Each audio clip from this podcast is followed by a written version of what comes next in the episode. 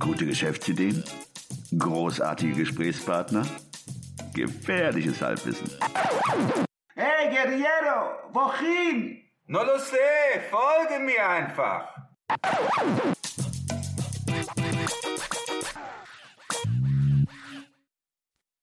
Hallo und willkommen zu einer neuen Episode des 9 to 5 Podcasts. Am Mikrofon wie immer der Ruin und mir gegenüber sitzt der Christian, hallo zusammen. Hallo. Die Episode heute lautet Sparen als Side-Hustle. Sieben schwäbische Strategien, die du ausprobieren solltest. Wir hätten sie auch sieben schottische Strategien nennen können. Stimmt. Aber sieben schwäbische Strategien. In der Episode Reich durch Nebeneinkommen haben wir darüber gesprochen, wie viel Wohlstand man erreichen kann, wenn man früh kleine Geldbeträge investiert. Ein großartiger Weg, kleinere Geldbeträge zur Seite legen zu können, sind, wie wir wissen, Nebeneinkommen. Und bei 9 to 5, also bei uns, findest du viele Ideen dazu. Ein anderer Weg, Geld zum Investieren übrig zu haben, ist das Sparen. Das ist ein alter Schuh. Wir möchten in dieser Episode aber nicht über die typischen Spartipps sprechen, sondern uns Strategien anschauen, die einen etwas größeren Hebel haben und meistens auch langfristig Geld einsparen. Dazu haben wir wieder unseren Finanzexperten Chris ins Studio eingeladen. Chris hat uns ja schon in der Episode 91, der Titel ist Das Side-Hustler Survival Kit, Versicherungen, die du vermutlich nicht auf dem Schirm hast, unterstützt. Er ist selber passionierter Sidehustler und Sparfuchs. Ja, hallo Chris. Hallo zusammen, grüße euch. Schön, dass ich wieder bei euch sein darf. Chris, du hast mir ja neulich in der Kneipe erzählt, wie unvorteilhaft es sein kann, eine ADAC-Mitgliedschaft zu haben. Fangen wir doch vielleicht mal bei dem Thema an. Aufhänger des Gesprächs war meine Anekdote über eine Autopanne beim House-Sitting. In der Episode 97 könnt ihr darüber etwas erfahren. Und der Rücktransport des Autos und die Rückfahrt mit der Bahn hat meine Kfz-Versicherung übernommen, nicht der ADAC, wie die meisten glauben. Dieser Schutzbrief kostete mich oder kostet mich im Jahr 9,60 Euro. Und eine einfache ADAC-Mitgliedschaft mit Partner kostet 69 Euro, das habe ich recherchiert. Und ADAC Plus mit Partner kostet 109 Euro.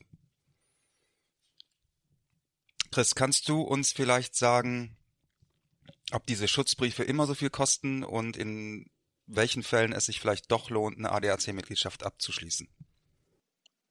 Also ja, in den meisten Fällen kosten die so zwischen 5 und 10 Euro. Das hängt natürlich immer ein bisschen vom Versicherer ab.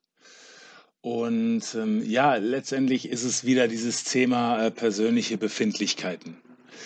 Ein Großteil dessen, was die normale ADAC-Mitgliedschaft abdeckt, deckt auch der Schutzbrief ab.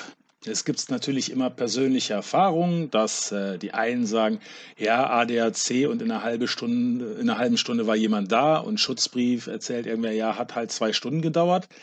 Das ist dann wieder die Frage des Sparfuchses, äh, was einem dann welche Version wert ist. Oder ADAC Plus, da ist ja dann noch so ein bisschen Verkehrsrechtsschutz mit bei oder sowas. Das muss man im Zweifelfall dann ausloten, ob dann wieder eine eigenständige Rechtsschutz wieder günstiger ist oder eine Familienrechtsschutz oder was auch immer. Äh, grundsätzlich bleibt zu sagen, äh, ich selber habe auch einen Schutzbrief in meiner Kfz-Haftpflicht drin, weil ich von den Leistungen überzeugt bin und bin der Meinung, preis-leistungstechnisch reicht mir das voll und ganz aus. Und äh, dass ich eben keine ADAC-Mitgliedschaft brauche. Wer eben statt 70 Euro mit Partner, äh, 10 Euro im Jahr dafür ausgeben will und sich die 60 Euro sparen will, der ist, glaube ich, da ganz gut mit bedient. Letztendlich bleibt, wie bei jedem auch der kommenden Tipps, ähm, immer zu sagen, es muss jeder für sich selber prüfen, äh, welche Leistungen für ihn dann letztendlich passend sind und das muss eben jeder nach eigenem Gusto entscheiden. Super.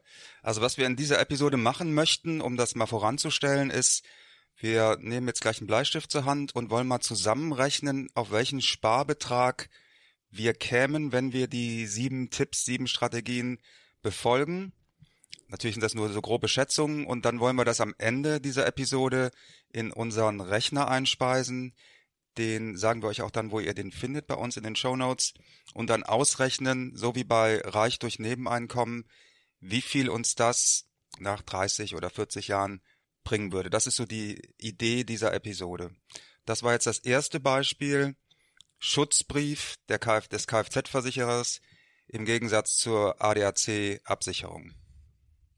Jetzt muss ich ganz kurz dazwischen gehen. Ich muss zugeben, ich habe eine ADAC-Mitgliedschaft, gehöre zu den Leuten, die 60 Euro mehr bezahlen.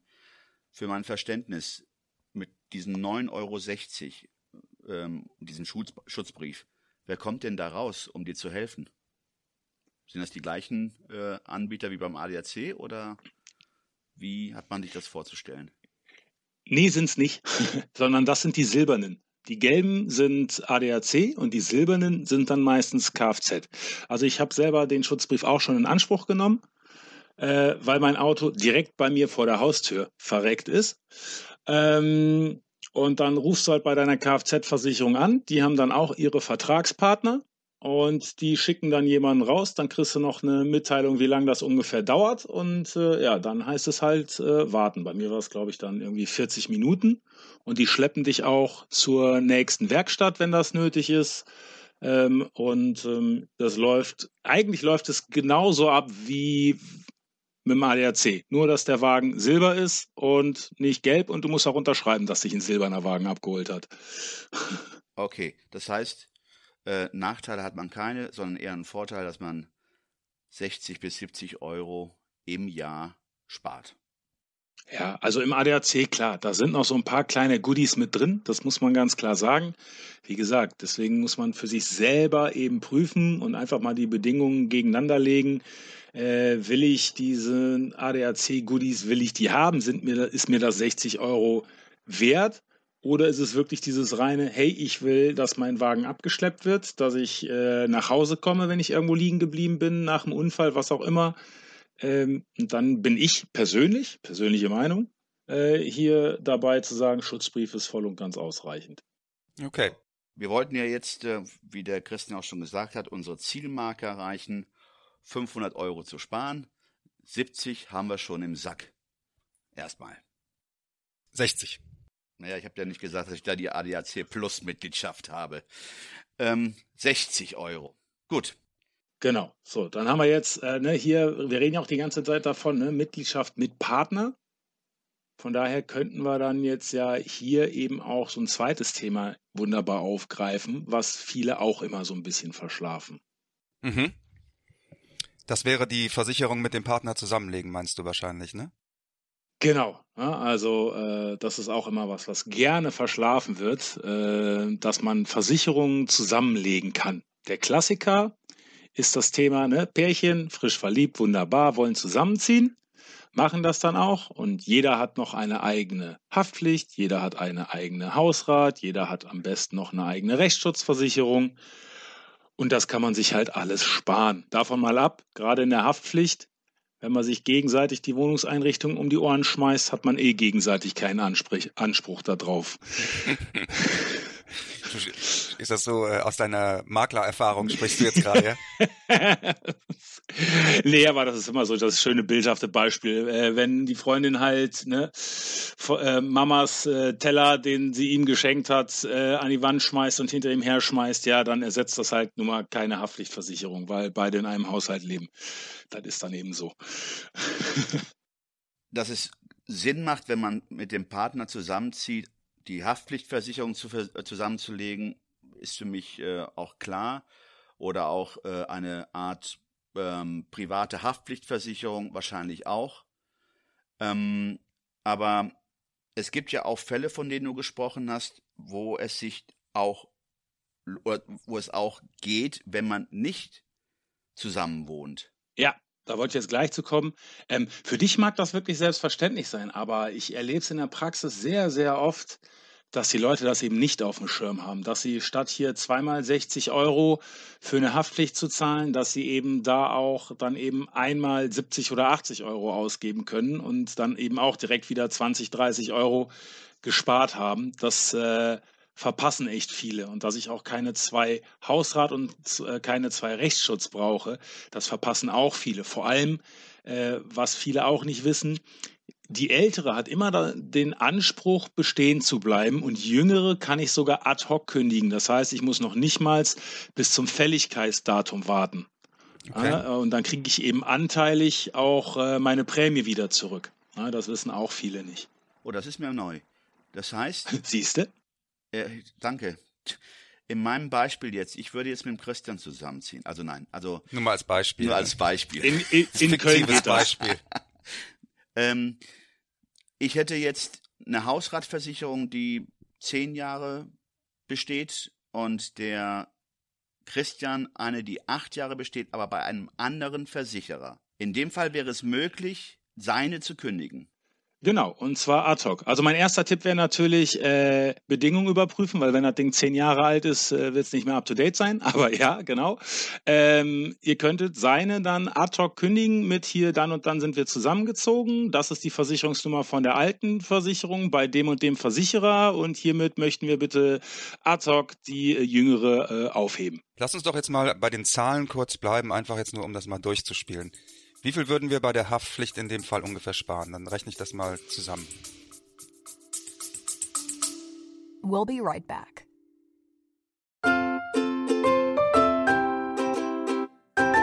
Es ist Zeit für Werbung in eigener Sache. Aber keine Sorge, wir machen es kurz und schmerzlos. Wir, also Christian Schmid und Ruben Albert Barrera, die Leute hinter dem 9to5 Podcast, wir haben ein Buch namens Feierabendboss geschrieben. In diesem Buch zeigen wir, dass es möglich ist, deine eigenen Wege zur finanziellen Unabhängigkeit zu gehen, ohne komplizierte Finanzbegriffe oder trockene Ratschläge. Versprochen. 33 realistische Ideen für Nebenjobs sind darin enthalten, die du starten kannst, ohne deine Ersparnisse zu plündern. Es geht darum, dir mehr Optionen zu bieten, weniger abhängig von deinem 9-to-5-Job zu sein. Denk darüber nach, es deinem Chef bei der nächsten Kaffeepause zu erzählen. Hey Chef, ich werde mein eigener Chef. Feierabendboss ist ab sofort erhältlich. Überall, wo es gute Bücher gibt. Also schnapp es dir und lass uns zusammen auf die Reise gehen. Zu der Freiheit, die du verdienst.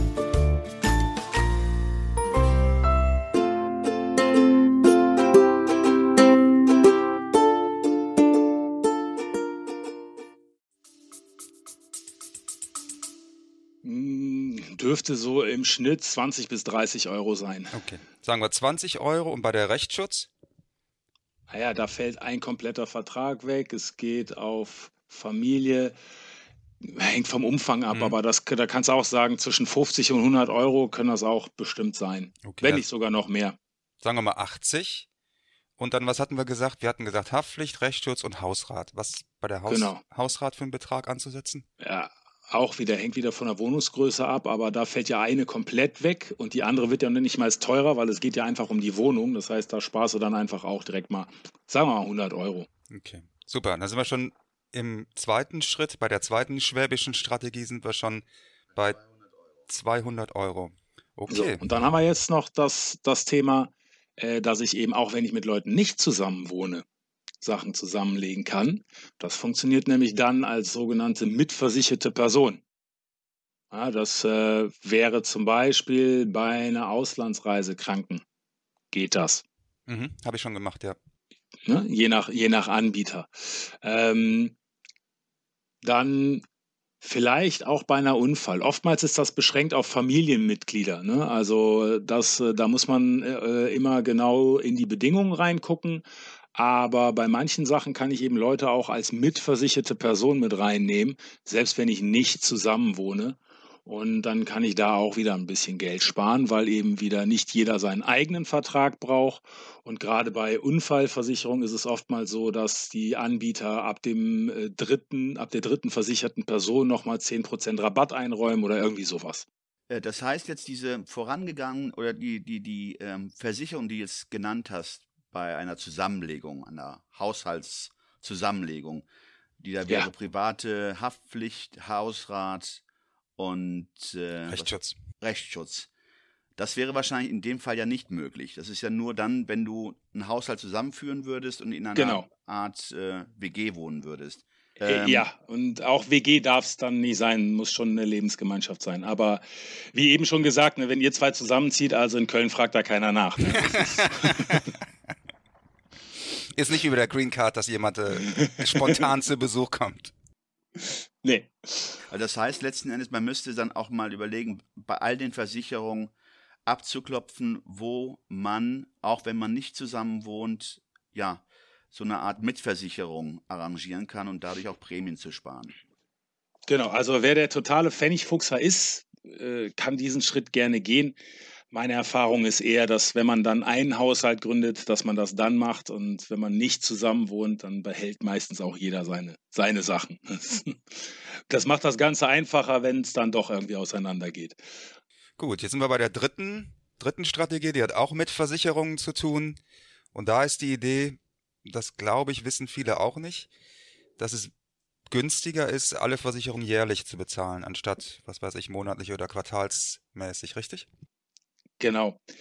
Äh, so gut wie alle Versicherer nehmen einen sogenannten Ratenzuschlag, wenn ich monatlich, quartalsweise oder halbjährlich zahle. Und das ist zwischen 2 und 5 Prozent. So, und wenn ich jetzt mal alle Versicherungen zusammennehme, Kfz, sämtliche Sachversicherungen und so weiter, ähm, dann ne, ist wieder Kleinvieh macht auch Mist. Und wenn nur eine Kiste Bier dabei rumkommt, was ich einspare, die trinke ich lieber, als dass ich sie im Versicherer in den Rachen werfe. ähm, so, also ähm, was man hier bedenken muss, ähm, weil das Thema Versicherungen im Januar zahlen kommt ja immer genauso überraschend wie Ostern und Weihnachten. Ähm, ich muss natürlich dann das, was ich monatlich nicht an den Versicherer zahle, als eigenen Sparplan machen.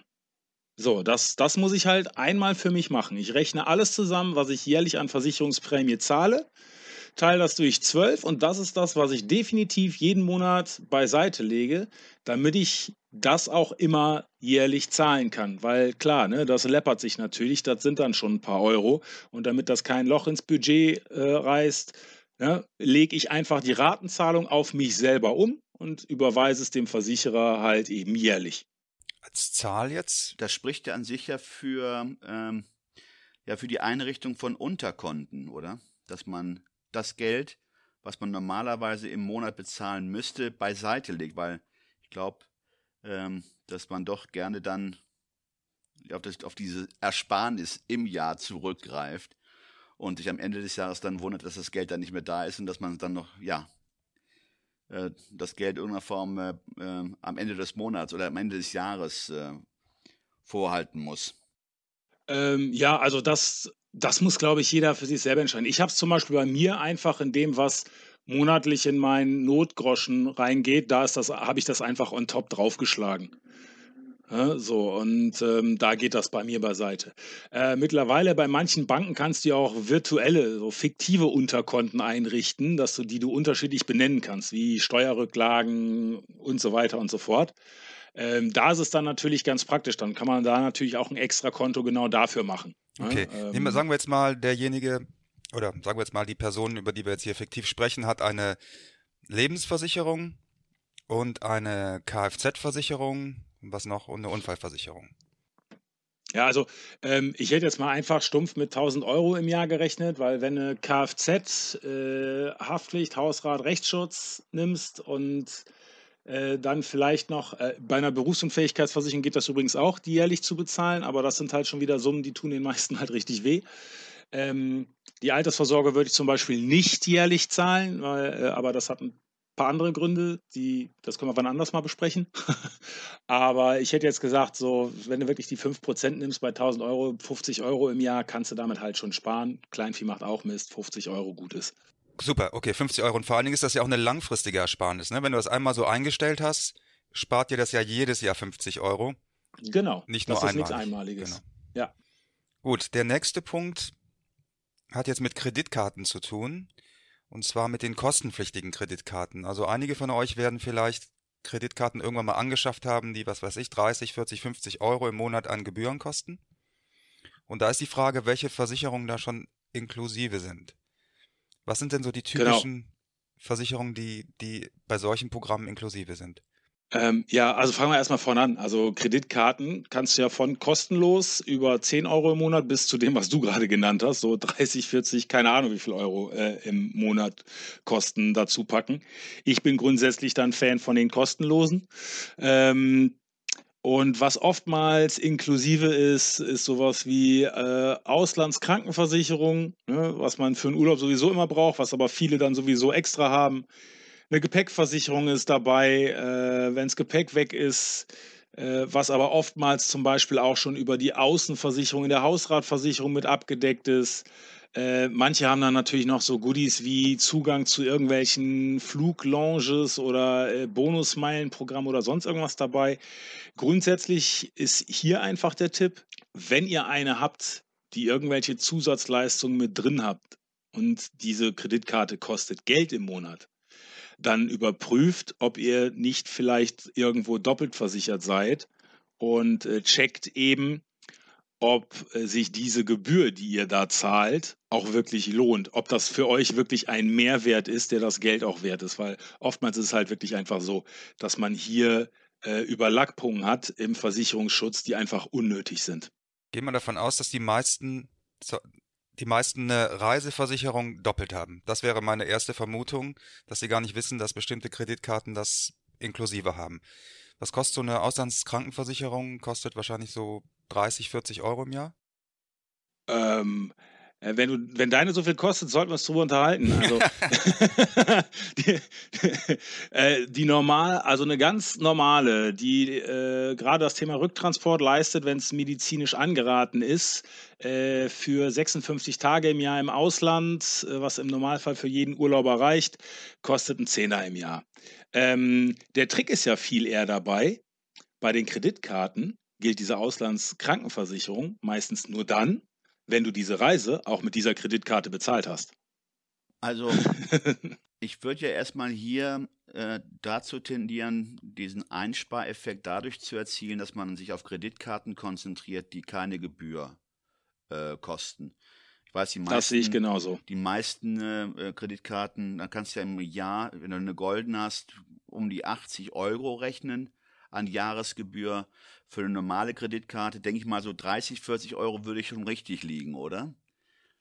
Ja, da also. Ist die, da ist die Frage, wie kommt man denn an Kreditkarten, die keine Gebühr kosten? Gibt es da irgendeine Form der Plattform oder wie kann man sich da informieren? Oder, ich meine, mittlerweile gibt es wahrscheinlich äh, wie über Check24 oder wie würdest du vorgehen, um den geeigneten Kreditkartenanbieter für dich auszusuchen, der keine Gebühren nimmt? Also ich nehme mal mich als Beispiel, ganz stumpf. Ja. Äh, ich habe ein Konto äh, für mich bei der DKB. Ja. Äh, DKB hat eine kostenlose Visakarte dabei. Und ich habe ein Konto bei N26, auch wenn sie gerade ein bisschen mies in den Schlagzeilen sind, aber ähm, ich komme gut damit klar und da habe ich eine Mastercard. Und äh, damit bin ich für meine Bedürfnisse weltweit wunderbar abgedeckt. Das heißt, wir würden jetzt mal, wenn wir von Einsparungen reden, sagen wir mal 50 Euro, einfach mal um eine Zahl zu haben, die auch realistisch ist. Ja, also 50 denke ich ist realistisch. Bei N26 gibt es ja zum Beispiel auch das Business-Konto-Modell, das kostet halt einen Zehner im Monat. Da sind dann eben auch so ein paar Zusatzversicherungsleistungen mit bei. Mhm. Ja, äh, also die Sachen, die ich jetzt da zum Beispiel habe oder die mir da so im Kopf rumschweben, sind ja auch direkt mit dem äh, Girokonto verbunden. Mhm. Da, da, das können wir direkt noch hiermit anknüpfen. Ich kenne so viele Leute, die immer noch ihr Konto bei der Volksbank, Sparkasse, sonst was haben und ihre 4,50 Euro bis 10 Euro im Monat Kontoführungsgebühr zahlen und eine Filiale seit drei Jahren nicht mehr von innen gesehen haben.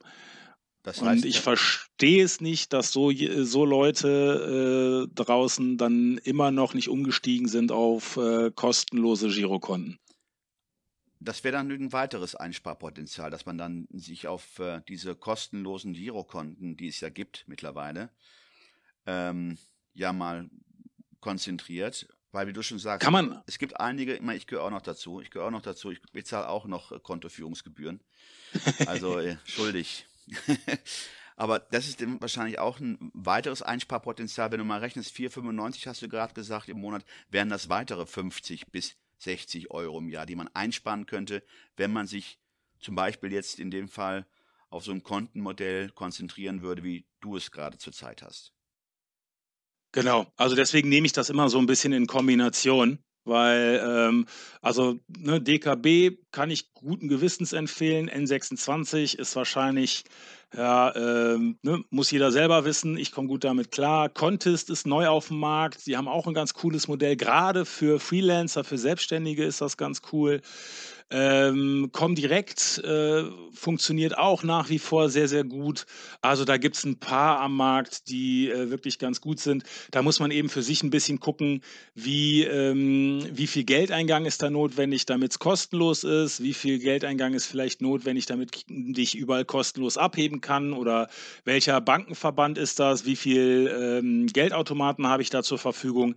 Äh, das halt, muss halt jeder dann wieder für sich selber abchecken, aber da muss man auch einfach nur mal kurz Google anschmeißen. Da gibt es genug Vergleichsseiten, die auch Kreditkarten, Kon Konten und so weiter miteinander vergleichen. Chris, du hast doch auch einen Vergleichsrechner auf deiner Seite, oder?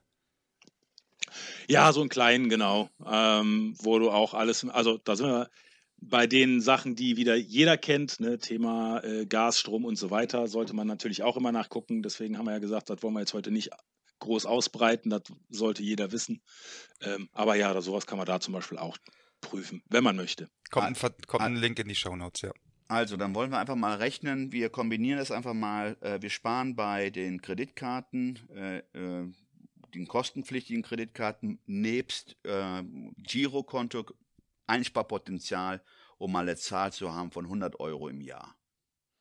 Ja, denke, das kommt hin. Nach oben ist sicherlich noch Luft, aber da hat man wenigstens mal so einen guten Durchschnittswert, denke ich einfach mal. So, jetzt sind wir zusammen schon bei 410 Euro nach vier Punkten. Ja, und wenn ich schon Kreditkarten habe, mit denen ich Geld ausgebe, dann sollte ich das auch so machen, dass ich Cashback bekomme. Womit wir beim nächsten Punkt sind.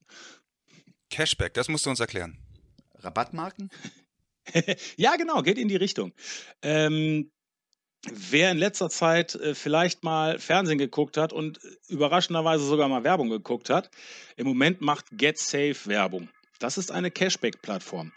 Ähm, und zwar ist es ja nun mal so, die, die ein bisschen internetaffin sind, und ich glaube, das sind ja viele eurer Postcard-Hörer, werden damit was anfangen können und vor allem mit Affiliate-Netzwerken was anfangen können. Und ähm, Cashback ist nichts anderes, als dass es Seiten gibt, die sagen, alles klar, wir äh, gehen bei anderen Seiten quasi als Affiliate hin, aber sacken die Kohle nicht selber ein, wenn jemand bei uns auf den Link klickt, um dort einzukaufen, sondern geben das an unsere Nutzer weiter. So, und das ist letztendlich das Thema Cashback. Ich selber nutze Schub. Äh, ich glaube, da haben wir auch in Show Notes einen Link ja. zu. Ähm, äh, das hieß früher Kipu, also ich glaube, ich mache das schon, oh Gott, 15 Jahre. Mhm. Das, war eine der, das war eine der ersten Cashback-Seiten. Ähm, Wie hieß das früher? Und Kipu. Also Schub hieß früher Kipu. Die Seite gibt's, also ist umbenannt einfach. Ähm, und ähm, ja, das, äh, die haben mittlerweile auch ähm, Browser-Add-ons, so dass du direkt siehst, wenn du auf einer Shop-Seite bist, ob es da eben ähm, Cashback gibt und dann loggst du dich eben erst bei Schub zum Beispiel ein, gehst über den Link von denen äh, dann auf, die, äh, auf den Shop, weil ne, Thema Cookies und so, ne, damit das alles getrackt werden kann. Und wenn du dann da einkaufst, dann siehst du nachher bei Schub, ah, du hast eingekauft, x Prozent kriegst du davon gut geschrieben. Das ist zwischen meistens zwischen 1 und 10 Prozent. Das hängt echt vom äh, Shop ab. Und äh, ja, da kann man ganz nett was zusammensammeln und äh, wieder Kleiner, äh, kleiner Bogen äh, zu auch meinem Thema. Es gibt mittlerweile sogar einen Versicherer, der Altersvorsorgeprodukte anbietet, zu denen er eine Kreditkarte anbietet äh, und der ein eigenes äh, Cashback-Portal hat. Und wenn man mit der Kreditkarte bezahlt, 0,5 Prozent des Umsatzes fließt in den Altersvorsorgevertrag. Und wenn man über dieses Cashback-Portal einkauft, fließt auch entsprechend diese Prozentsätze fließen dann direkt in die Altersvorsorge. Finde ich äh, rein marketingtechnisch ein ziemlich cooles Konzept. Das passt perfekt zu unserer hundertsten Episode, wo wir nämlich darüber sprechen, was der Rentenbescheid wirklich bedeutet. Und da glaube ich, äh, könnten wir alle ein Cashback-Programm gebrauchen. ja, also deswegen Cashback auch eine coole Sache. Erfordert natürlich auch wieder ein bisschen Spardisziplin. Äh, muss man so ein bisschen die Shopping-Gewohnheiten umstellen. Amazon als einer der größten ist zum Beispiel bei solchen Sachen komplett raus. Die haben sich aus allen Affiliate-Geschichten komplett rausgezogen, was natürlich ein bisschen schade ist. Aber äh, trotzdem gibt es natürlich genug andere Online-Shops, wo es eben sowas gibt. Gerade Mediamarkt Saturn zum Beispiel äh, kaufe ich nur über Schub zum Beispiel äh, online, weil ich da immer Cashback habe. Payback kenne ich. Ist das vergleichbar mit Schub? Ja, Payback ist halt äh, Punkte sammeln und hier kriegst du halt prozentual von deinem Netto-Einkaufswert direkt Kohle wieder gutgeschrieben, die du dir irgendwann auszahlen lassen kannst. Hm. Also ist so ähnlich. Ja. Kann man auch kombinieren. Gut, jetzt haben wir da, äh, um mal eine Zahl zu haben bei diesen Cashback-Programmen. Äh, Also im Schnitt kann ich dir sagen, äh, bei dem Altersvorsorgeanbieter, die haben mal über ihre Verträge geguckt und äh, haben durch, durchgerechnet, dass im Jahr im Schnitt um die 100, ich glaube 120, 130 Euro Cashback äh, pro Vertrag da reinfließt. Ich schreibe mal 120 Euro auf. Ja. Weil ne, es gibt halt auch echt Leute, die buchen dann eben ihre Urlaubsreise ne, für die komplette Family über so ein Cashback-Portal. Und wenn du dann da 6% Cashback hast bei äh, einer Urlaubsreise im Wert von 2, 3, 4, 5, 6, 7.000 Euro, ja, dann kommt da ein bisschen was zusammen, ne? Und das wird dann in dieses Modell eingespeist, also in dieses Sparmodell oder Altersvorsorgemodell eines bestimmten fließt- Versicherers. Genau. Ja, genau. Will ja jetzt keine Werbung machen, deswegen sage ich jetzt mal nicht, wer es ist. Das kannst du mir nach dem Gespräch hier nochmal sagen, bitte. Gerne. Okay, da sind wir beim Punkt 5. Nee, Punkt 6, Entschuldigung. Ja. Und zwar ist das der Punkt Bonusmodelle der gesetzlichen Krankenversicherung. Das haben wahrscheinlich viele schon mal gehört, aber wahrscheinlich wissen die meisten nicht genau, was da an Beträgen zu holen ist und wie das abläuft. Kannst du das für uns mal erklären, Chris, bitte? Ja, das ist ja auch nichts anderes als Cashback. Ne? Ähm, Bonusmodelle, da sagt letztendlich der gesetzliche Krankenversicherer, pass mal auf, du machst so und so viele Vorsorgegeschichten und holst dir da immer schön Stempelchen ab und dann reichst du das bei uns ein und dann kriegst du von uns so und so viel Euro auf dein Konto überwiesen.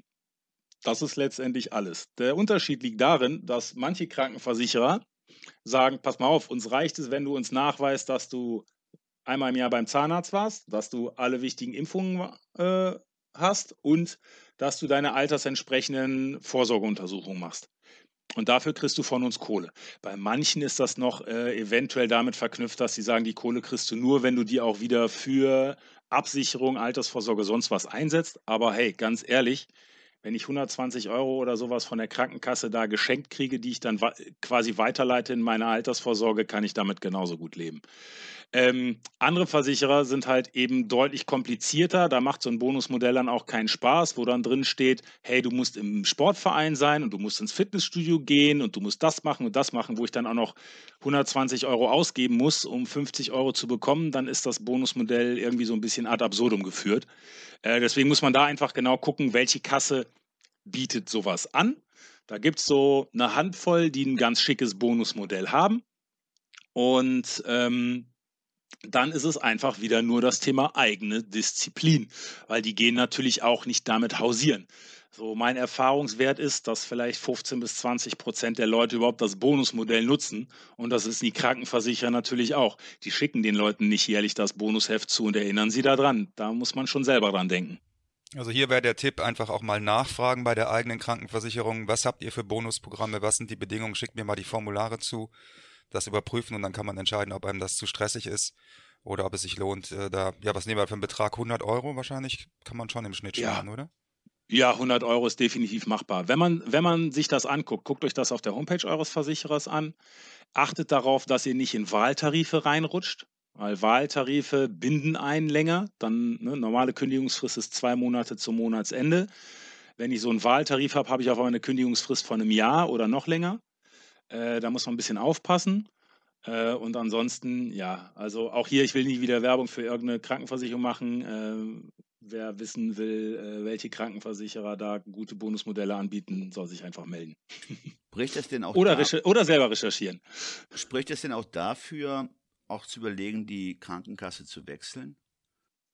Ja, also ich sage immer, die meisten geraten in ihre Krankenkasse, weil es historisch gewachsen ist. Die Eltern waren schon da versichert, man war da familienversichert und muss sich dann selber versichern und bleibt halt da. Ähm, eine Krankenkasse macht grundsätzlich das, was sie machen soll, nämlich den Arzt bezahlen, wenn ich zum Arzt gehe. So, und ob eine Krankenkasse wirklich gut ist, merke ich sowieso erst in dem Moment, wo ich ähm, richtig schlecht dran bin. Und 98 Prozent des gesetzlichen Leistungskatalogs ist eh gleich. Und wenn ich eine Kasse wechsle, bin ich 18 Monate an die neue Kasse ge, äh, gebunden. Und mal ganz platt gesagt, wenn sie mir in der Zeit auf den Sack geht, weil irgendwas nicht läuft, wie ich mir das vorstelle, dann wechsle ich halt wieder. Es gibt in Deutschland über 100 verschiedene Krankenkassen.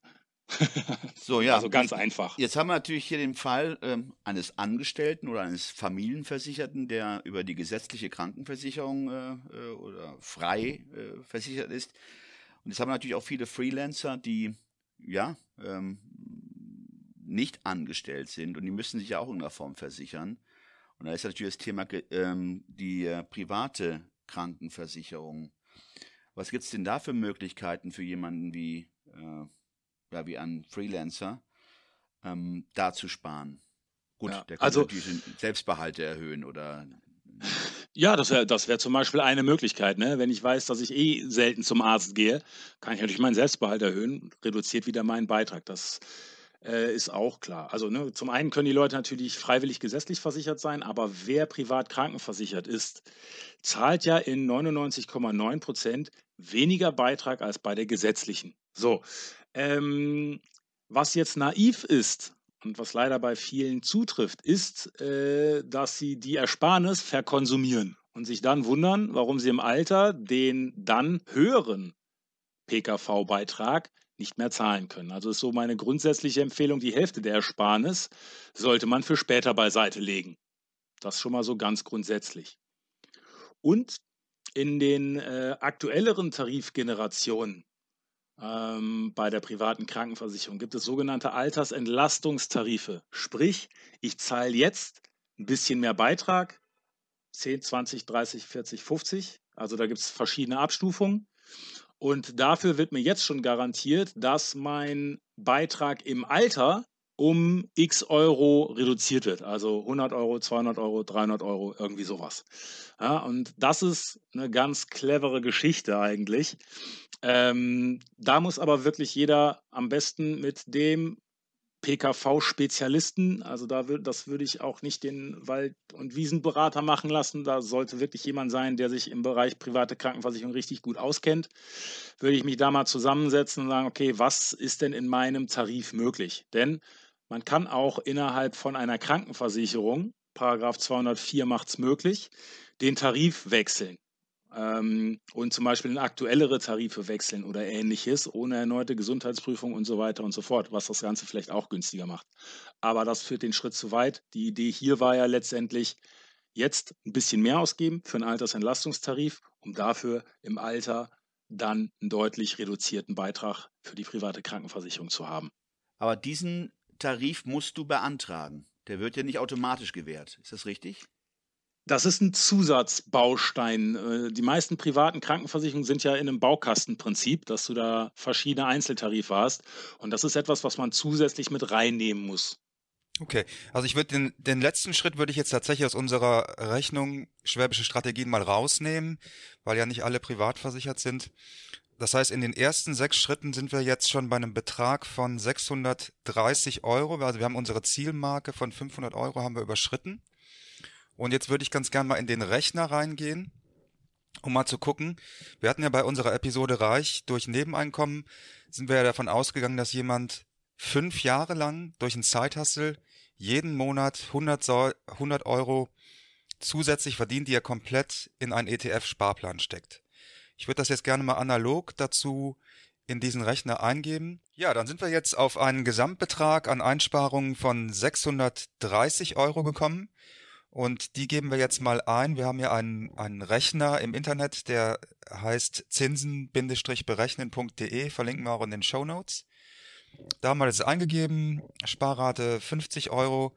Also wir sind jetzt davon ausgegangen, 630 durch 12, das wären monatlich ungefähr 50 Euro.